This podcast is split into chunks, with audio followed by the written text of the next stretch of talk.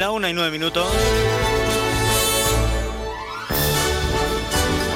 Hemos tenido la oportunidad de hablar un poquito con el representante de los transportistas de mercancías por carretera en la provincia de Ciudad Real y nos decía que la situación es muy mala para su sector, pero también lo está siendo para otros como la agricultura. La aducía agricultura, ganadería. Lo estamos viendo también en Europa con em, eh, agricultores alemanes y franceses que se están manifestando por la situación que están atravesando y aquí de momento pues hay una calma, una calma tensa. Ya les digo que me han llegado comentarios de algunos agricultores que están molestos por la falta de, ruido que se está haciendo, pero también por las declaraciones del ministro de Agricultura español, Luis Planas, que tras el atropello de una em, agricultora en, Francia, ha muerto la agricultora y ha muerto también su hija, que estaba herida.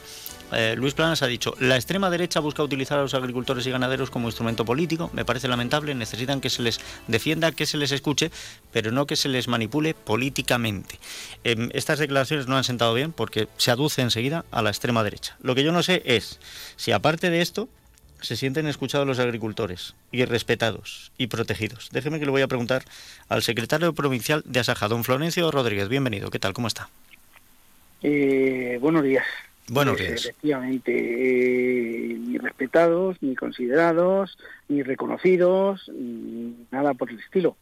Nosotros los agricultores y ganaderos españoles tenemos también nuestros problemas, nuestras diferencias, evidentemente con las administraciones, no solamente a nivel nacional, sino también europea, por todo lo que eh, concierne al sector agrario y que nos está afectando, no solamente en la situación de la climatología, de, todos los sistemas adversos eh, contra la agricultura y la ganadería, todas las legislaciones que se están poniendo en marcha y que nos hacen la vida imposible y que efectivamente no hay rentabilidad en muchas producciones, además de lo que puede ser la situación de la falta de lluvia, la sequía, los impuestos, lo, que son los costes de producción, que son elementos que hacen que no haya rentabilidad, que no haya ingresos a, los agricultores y ganaderos en sus cuentas y eso produce una situación y una crispación total y absoluta. Es decir, esto no es política, esto es realidad los agricultores y ganaderos eh, estamos enfadados y cabreados por la situación que, tenemos desgraciadamente y que se está produciendo en el campo. Cada vez hay menos activos agrarios, cada vez hay más dificultades, cada vez se legisla desde Europa eh, contra el sector, no con el sector, y eso hace que efectivamente pues haya que tomar decisiones urgentes.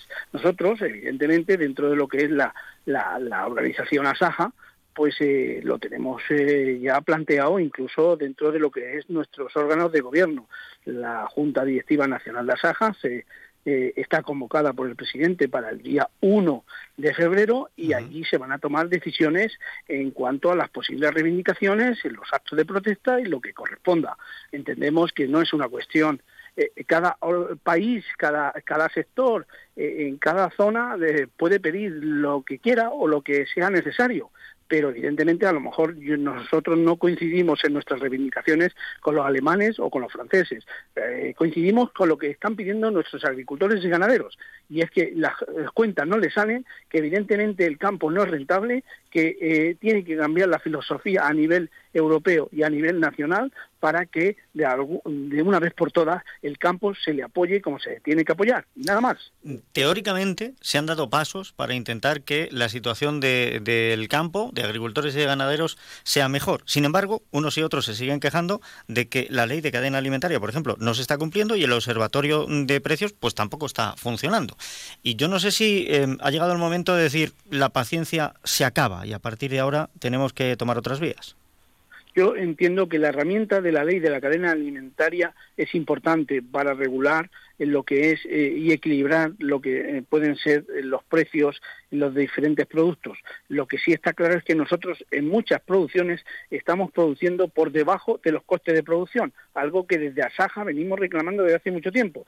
Si lo que se ha puesto en marcha, esa ley de la cadena alimentaria, está coja, hay que corregirlo y hay que eh, cambiar lo que no funciona. Por lo tanto, eh, en esa ley de la cadena alimentaria, también la ley de aguas, etcétera, etcétera, etcétera. Es decir, que eh, gracias a Dios, en, en, el momento en el que nos encontramos, se pueden cambiar las leyes y las normas, porque así lo estamos viendo. Lo que no puede ser y lo que no se pueda eh, eh, estar siempre pendiente de a ver qué me viene hoy o qué me viene mañana en contra de mi actividad, de mi agricultura, de mi ganadería. Eso no puede ser en absoluto. Hay que trabajar con el sector, legislar con el sector, pero para que el sector viva dignamente, para que nuestras explotaciones agrícolas y ganaderas tengan futuro. Si no, el campo se va a abandonar, queramos o no queramos. Han puesto ustedes eh, la frontera en el 1 de febrero. Em, ya le digo yo que los transportistas tienen una frontera un poquito más allá. Han, mandado un comunicado a presidencia del gobierno. Si no hay respuesta en mes, mes y medio, que cumpliría para la segunda quincena de febrero, como mucho principios de, marzo, eh, apuntan a paros indefinidos en el transporte a nivel nacional. Eh, ustedes, em, si el 1 de febrero no hay ningún tipo de, respuesta favorable, ¿tomarían también ese camino? Eh, no, vamos a ver, nosotros el día 1 eh, eh, hay convocada una reunión de ASAJA a nivel nacional para tomar decisiones en toda España y se tomarán las decisiones y las reivindicaciones y lógicamente se hará una hoja de ruta para actuar y para reclamar lo que en justicia no corresponde. ¿Vale? Eso es lo que entendemos y es lo que vamos a hacer. Por eso el presidente nacional eh, ha convocado esa junta directiva donde participaremos todas las provincias y donde evidentemente eh, manifestaremos pues ese enfado, ese cabreo que de forma general pues yo creo que hay hoy día en los agricultores y ganaderos españoles. Hace algo más de un año em, estos sectores también salieron a la calle precisamente por el encarecimiento del carburante que ponía todo en una difícil situación. Yo recuerdo que en la misma jornada tuvimos el paro de eh, transportistas, creo recordar, en Madrid, agricultores en Sevilla o al revés. En esta ocasión, si hubiese que llegar a, este tipo de, de huelgas, manifestaciones, concentraciones, paros, como lo queramos llamar, ¿irían de la mano los dos sectores? Eso es una cuestión que se tendrá que analizar y ver cuáles son las reivindicaciones de cada organización o de cada sector. Entendemos que en nuestro sector eh, tenemos las cosas muy claras, tenemos las, las cosas muy definidas de cara a lo que queremos y entendemos que evidentemente pueden ser coincidentes en cierto tipo de actuaciones, pero no sabemos lógicamente eh, eh, lo que va a suceder y yo no me puedo adelantar a, decirlo en estos momentos. Bueno, pues de momento no vamos a adelantar nada, nos quedamos pendientes de qué ocurra, que salga de esa reunión el próximo 1 de febrero y a partir de aquí pues vamos a ir viendo, porque la situación está eh, muy tensa en Europa de manera palpable y aquí pues parece que también hay cierta tensión, aunque está bajo la superficie. Florencio Rodríguez, sí, ¿me iba a decir algo?